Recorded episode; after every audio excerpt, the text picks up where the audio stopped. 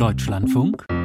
Interview der geplante Einstieg von Investoren in den deutschen Profifußball ist nach Protesten der Anhänger geplatzt. Die Deutsche Fußballliga hat die Gespräche mit dem Finanzunternehmen CVC gestoppt. Das ist das Ergebnis einer Krisensitzung des Präsidiums in Frankfurt am Main gestern.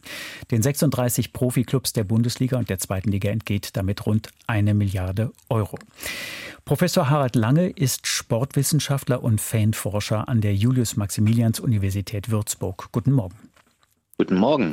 Professor Lange, hat ausschließlich der Druck der Fans zu der Entscheidung geführt oder auch Einsicht? Es ist wahrscheinlich eine Kombination aus beiden. Der Druck, den die Fans in den letzten Wochen aufgebaut haben, der Druck war mächtig. Es ist den Fans gelungen, die Dramaturgie der Spiele so zu stören, dass sich inzwischen sogar Spieler und Trainer beschwert haben, gesagt haben, sie können überhaupt keine Atmosphäre, keine Spannung mehr für sich aufbauen, weil das Spiel dauernd unterbrochen wird. Und Einsicht insofern, als dass man dann äh, in der Hochphase der Krise gemerkt hat, die Situation ist nicht mehr anders zu befrieden, außer durch den Beschluss, dass wir die Investorenpläne erstmal vom Tisch nehmen. Wie unterschied sich dieser Fanprotest von früheren, etwa während der Corona-Pandemie? Ähm, da lässt sich zunächst einmal ein roter Faden erkennen. Wir haben eine Fankultur, die selbstbewusst ist, die kritisch ist und die auch teilhaben will. Das ist mit Blick auf Demokratie ein ganz, ganz wichtiges Zeichen. Das können wir im Fußball seit zehn, zwölf Jahren intensiv beobachten, dass das Thema Teilhabe enorm wichtig ist. Und gleichzeitig haben wir eine Entwicklung, die läuft auf ein Mehr an Kommerzialisierung hinaus, weil man eben im Fußball vortrefflich Geld verdienen kann. Und die Interessenvertreter dieser Kommerzrichtung, die haben natürlich nur ein begrenztes Interesse daran, dass die breiten Massen an diesem Geschäftsmodell teilhaben wollen, weil die könnten ja unter Umständen das monetäre Wachstum stören. Und an dieser Stelle haben wir eben ein Konfliktpotenzial, was immer wieder aufbricht und was jetzt bei diesem Protest wirklich in beeindruckender Art und Weise zu einem Erfolg beziehungsweise Teilerfolg geführt hat, denn wir müssen schauen, wie das Thema in den nächsten Wochen und Monaten weitergeht. Womit rechnen Sie?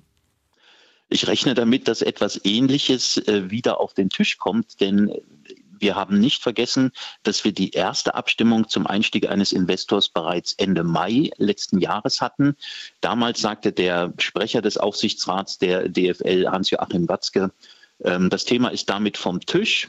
Ähm, so ist Demokratie. Er war sichtlich angefressen, aber hatte das Thema eigentlich schon beerdigt, um es dann im Oktober wieder auf die Tagesordnung zu setzen und dann erneut unter Zeitdruck zur Abstimmung zu bringen mit diesem ja bedenklichen Stimmverhalten, geheime Abstimmung und den dann ausgelösten nachvollziehbaren Protesten an der Basis. Was heißt bedenklich? Das heißt, unter welchen Bedingungen war diese Entscheidung im Dezember gefallen?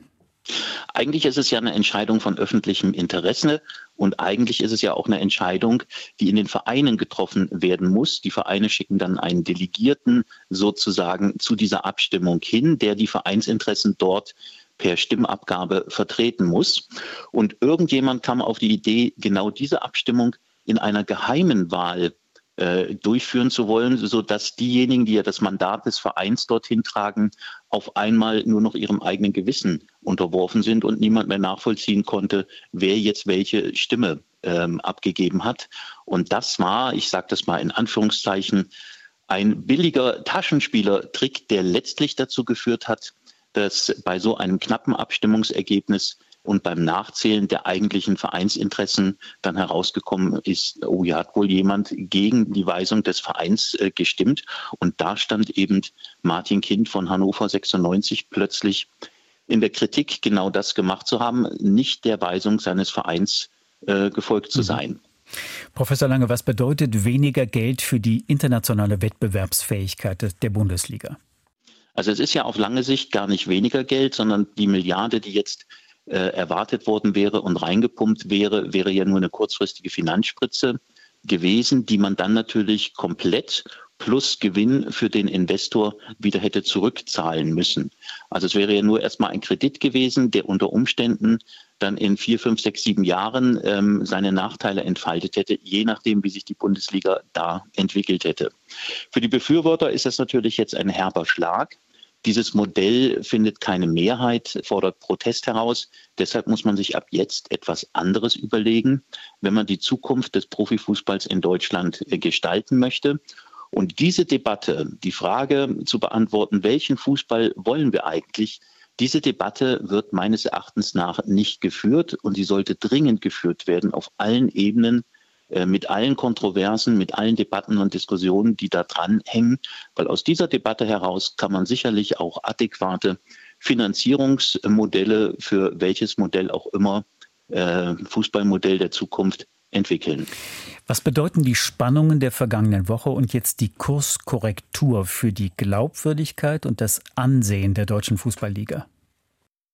Ja, die Glaubwürdigkeit ist jetzt natürlich massiv auf die Probe gestellt.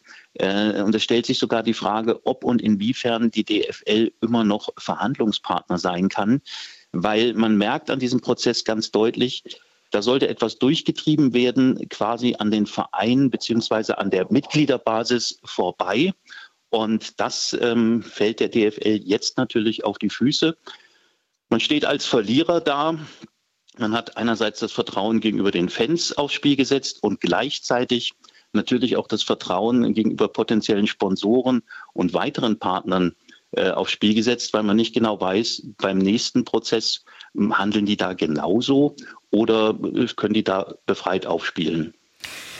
Herr Lange, ich habe es eben gesagt, Sie sind Fanforscher. Wird dieser Erfolg derjenigen, für die ja letztendlich Fußball gespielt wird, den Fußball in Deutschland verändern? Ähm, das ist zu hoffen. Und zwar in die Richtung, dass man sich jetzt mehr auf das Moment der Teilhabe, der Gemeinschaft, der Solidarität besinnt. Denn Fußball ist in der Tat etwas, was nicht einzelnen Managern, einzelnen Fußballbossen gehört, die damit ihr Geld verdienen, sondern Fußball ist etwas, was kulturell gesehen aus der Gesellschaft kommt, historisch gesehen gewachsen ist in unserer Kultur, in unserer Gesellschaft. Es gehört allen. Alle wollen teilhaben und alle haben mehr oder weniger Bedenken, wenn man dann merkt, am Ende schöpfen sich einige wenige den Rahmen dieser Fußballentwicklung ab und lassen die Basis quasi unwissend zurück. Professor Harald Lange, Sportwissenschaftler und Fanforscher an der Universität Würzburg. Dankeschön für das Gespräch und auf Wiederhören. Wiederhören.